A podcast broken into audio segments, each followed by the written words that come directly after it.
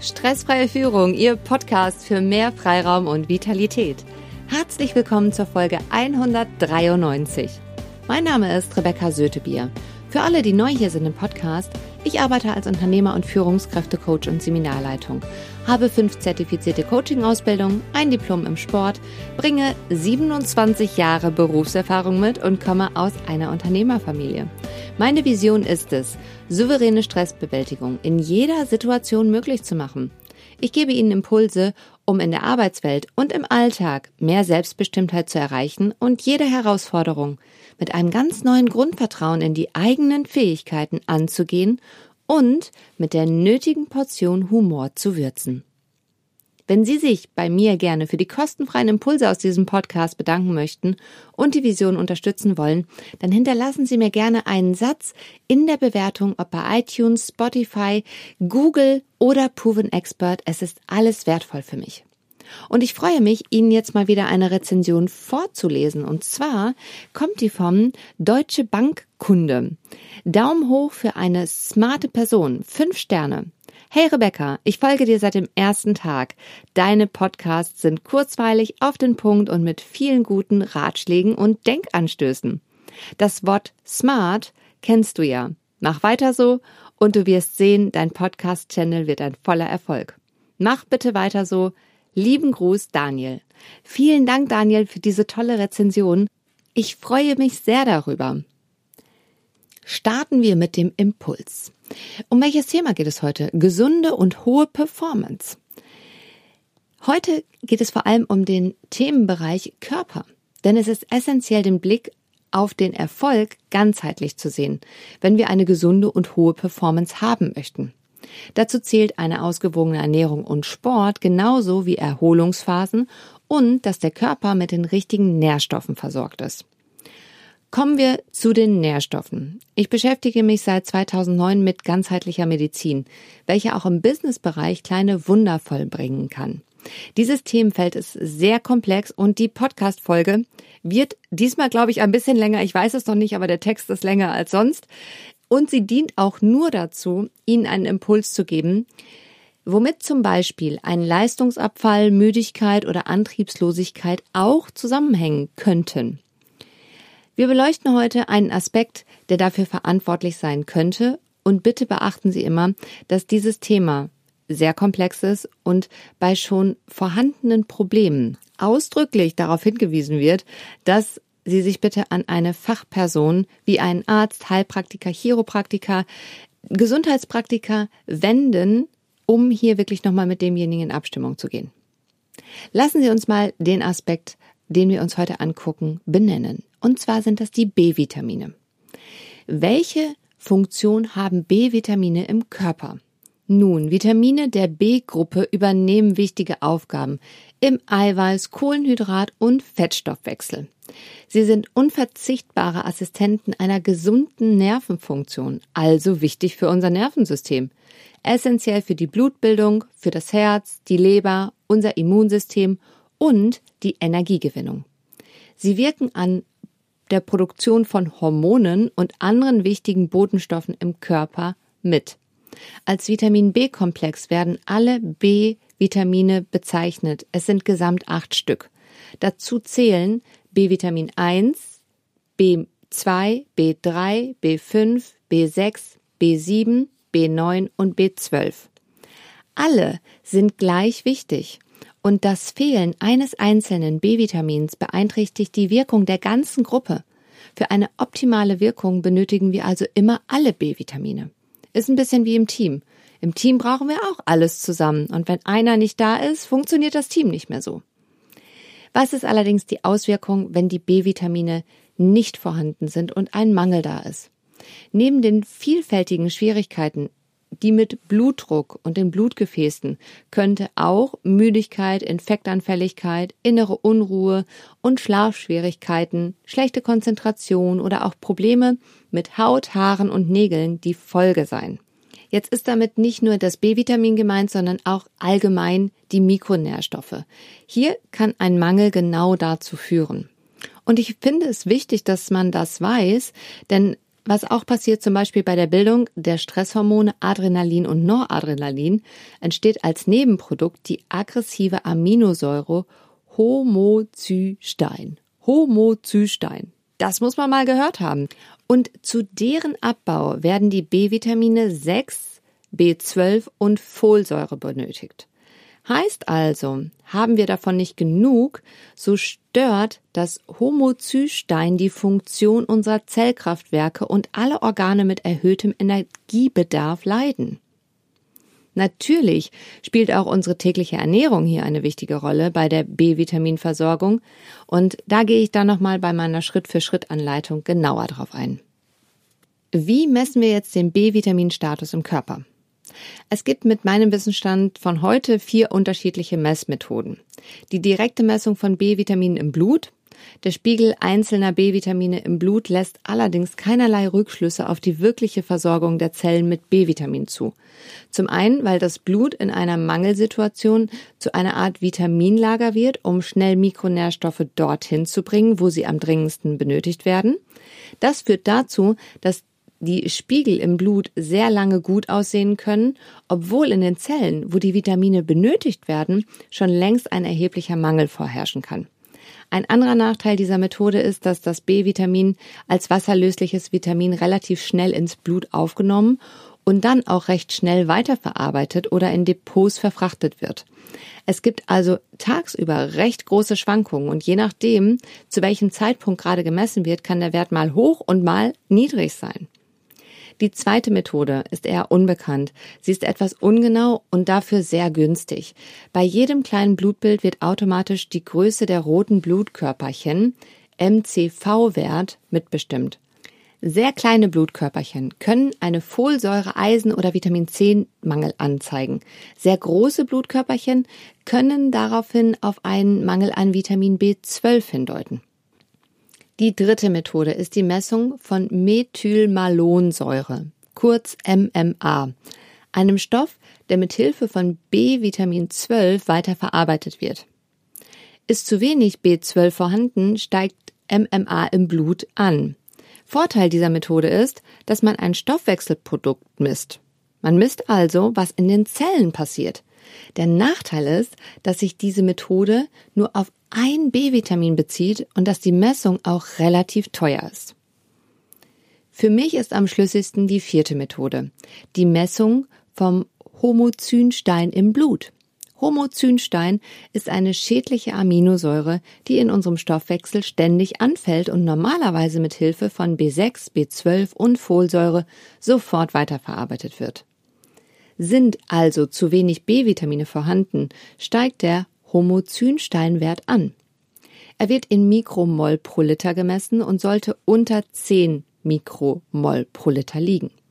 Die Vorteile dieser Messmethode sind wie oben, dass man einen Stoffwechselprozess abbildet, also im Grunde sehen kann, was in den Zellen passiert. Der Wert kostet nicht viel und zusätzlich ist Homozynstein mittlerweile sehr gut wissenschaftlich untersucht. Man erfährt nicht nur etwas über seinen B-Vitaminhaushalt, man erfährt auch etwas über sein Risiko des Herz-Kreislauf-Systems für eine Demenzerkrankung oder eine sich entwickelnde Osteoporose. Lassen Sie uns zur Schritt-für-Schritt-Anleitung kommen. Der erste Schritt. Mikronährstoffe. Mikronährstoffe einzunehmen ist aus meiner Sicht der erste und wichtigste Schritt, um einen Mangel auszugleichen. Und zwar nicht nur B-Vitamine, sondern am besten eine möglichst komplexe natürliche Mikronährstoffergänzung. Warum komplex? Komplex bedeutet, dass Ihre Mikronährstoffergänzung am besten alle Vitamine, Mineralien und auch sekundäre Pflanzenstoffe enthalten sollte, wie eine gesunde Ernährung auch. Denn wie wahrscheinlich ist es, dass Sie nur einen Mangel an B-Vitamin haben, wenn wir uns die zugrunde liegenden Ursachen mal anschauen.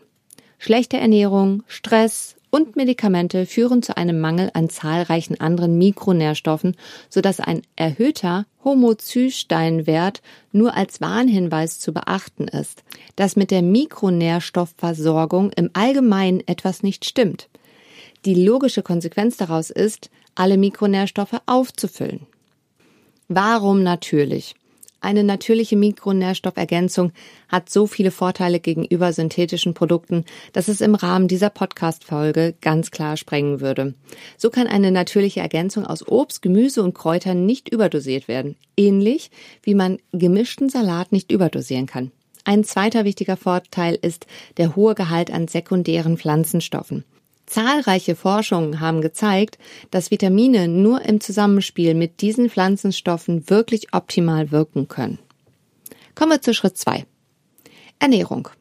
Dieser Schritt betrifft die tägliche Ernährung, denn mit kleinen Veränderungen beim Essen können wir sehr gut jeden Tag Ursachen für eine B-Vitaminmangel reduzieren und gleichzeitig die Regeneration der Depots fördern. Leider ist auch das Thema Ernährung etwas komplexer, als es oft dargestellt wird. Deshalb will ich Ihnen zur Verdeutlichung zwei häufige Beispiele nennen.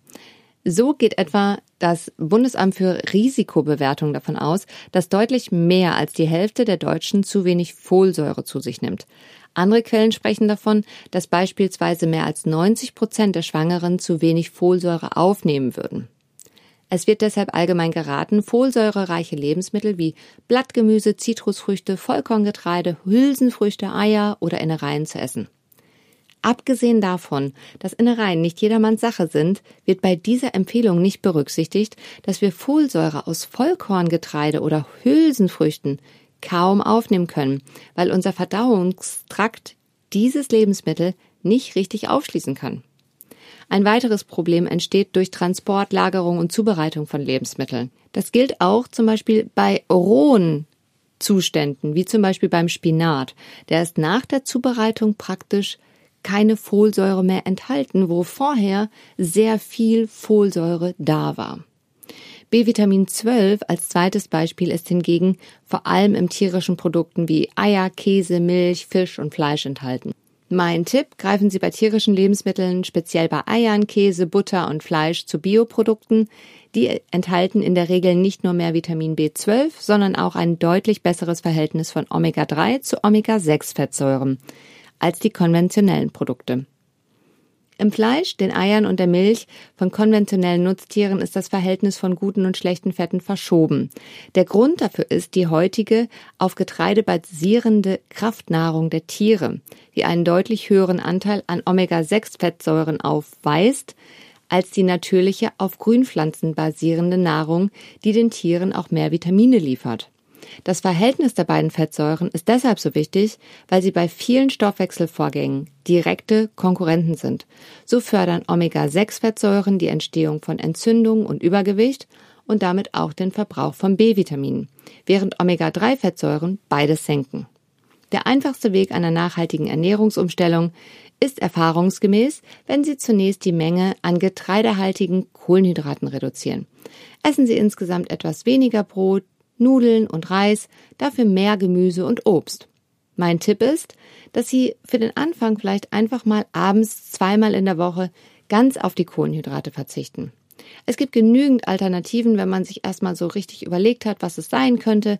So ein paar leckere Alternativen wären zum Beispiel eine Gemüsesuppe, Tomaten mit Mozzarella, Gemüsespieß vom Grill mit einer Tzatziki-Soße, Salat mit gebratenem Lachs oder Käse oder Tofu Omelette mit Gemüse oder auch mal Shrimps, eine Chili con Carne oder auch eine fleischlose Variante. Wenn Sie dann noch bei der Zubereitung der Speisen auf bestimmte Zutaten wie Kräuter, Gewürze und Omega-3-reiche Öle achten, haben Sie schon viel erreicht. Dadurch schaffen Sie es leicht, das Problem des B-Vitaminmangels von zwei Seiten anzupacken. Erstens, durch die bessere Lebensmittelauswahl nehmen Sie mehr Mikronährstoffe und auch sekundäre Pflanzenstoffe zu sich. Und zweitens, die Neigung zu Entzündungen wird reduziert, das heißt der Verbrauch an B-Vitaminen sinkt. Alles zusammengenommen werden Sie sich allein dadurch auch schon sehr viel besser fühlen. Probieren Sie es aus. Der dritte und letzte Schritt. Bewegung. Es ist nun an der Zeit, dass Sie sich auch um Ihre physischen Ausgleich bemühen. Aus meiner Sicht erscheint mir hier ein moderates Bewegungsprogramm die effektivste Methode. Bewegung ist auf der einen Seite die beste und natürlichste Methode, um Stress abzubauen und auf der anderen Seite hat Bewegung in der richtigen Intensität sehr viele andere Gesundheitsvorteile. Es werden unter anderem vermehrt Glückshormone gebildet, Entzündungen werden besser bekämpft und das Immunsystem verbessert sich. Auch die Aktivität der Zellkraftwerke lässt sich dadurch steigern. Dabei ist tägliches Spazierengehen genauso hilfreich wie zwei bis dreimal in der Woche Joggen, Walken oder Radfahren. Achten Sie auf eine langsame Belastungssteigerung, um ein körperliches Erschöpfen zu vermeiden. Mehr körperliche Aktivität erfordert allerdings auch mehr Mikronährstoffe, was uns wieder zu Schritt 1 und 2 zurückführt. Eine Kombination aus Entspannungsverfahren und Bewegung sind zum Beispiel Yoga, Tai Chi, progressive Muskelentspannung nach Jakobsen. So etwas zu erlernen oder beispielsweise regelmäßig in der Gruppe oder alleine auszuführen, ist aus meiner Sicht ein i-Tüpfelchen. Wichtig dabei ist vor allem, dass Sie sich etwas aussuchen, das Ihnen Spaß macht und dass Sie es langfristig und regelmäßig machen. Eine Empfehlung ist es unter www.stresstypentest.de herauszufinden, zu welchem Stresstypen Sie gehören könnten, um die richtige Intensität an Sport und Erholung für sich zu finden. Der Test dauert maximal zehn Minuten und Sie bekommen im Anschluss eine Auswertung mit praktischen Tipps zugesendet. Prüfen Sie das, was für Sie stimmig ist. In der Podcast-Folge 68 bis 73 können Sie sich auch anhören, wie man mehr Harmonie zwischen den unterschiedlichen Typen gewinnen kann. Für eine schnelle Entspannung für zwischendurch eignen sich Atemübungen besonders gut. Man kann sie praktisch immer und überall machen. Und das finde ich ist ein großer Vorteil. Auch die bilaterale Hemisphärenstimulationsmusik aus der Podcast Folge 60 zu hören, bringt Ihnen mehr Freiraum und Erholung. Die Wirkweise der Methode hören Sie in der Podcast Folge 59. Sie finden alle erwähnten Links nochmal in den Show Notes. Lassen Sie mich die Folge zusammenfassen und ein Fazit ziehen. Das Themenfeld der Mikronährstoffe Ernährung und Bewegung ist ein Kreislauf, der an jeder Stelle mit kleinen Änderungen große Wirkungen erzielt. Das heißt, sprechen Sie gerne mit Ihrem Arzt, Heilpraktiker, Osteopathen, Gesundheitspraktiker oder Therapeuten Ihres Vertrauens, wo Sie sagen, ja, der kennt sich damit aus. Sie können mir auch gerne eine E-Mail schreiben oder eine Nachricht per Xing, LinkedIn. Gucken Sie einfach, welchen Kanal Sie nutzen wollen, wenn Sie noch Fragen dazu haben. Sie kennen sicher jemanden, für den diese Folge unglaublich wertvoll ist. Teilen Sie sie mit ihm, indem Sie auf die drei Punkte neben oder unter der Folge klicken oder auf den Teilen-Button. Ich sage schon mal vielen Dank dafür und bleiben Sie am Ball, Ihre Rebecca Sötebier.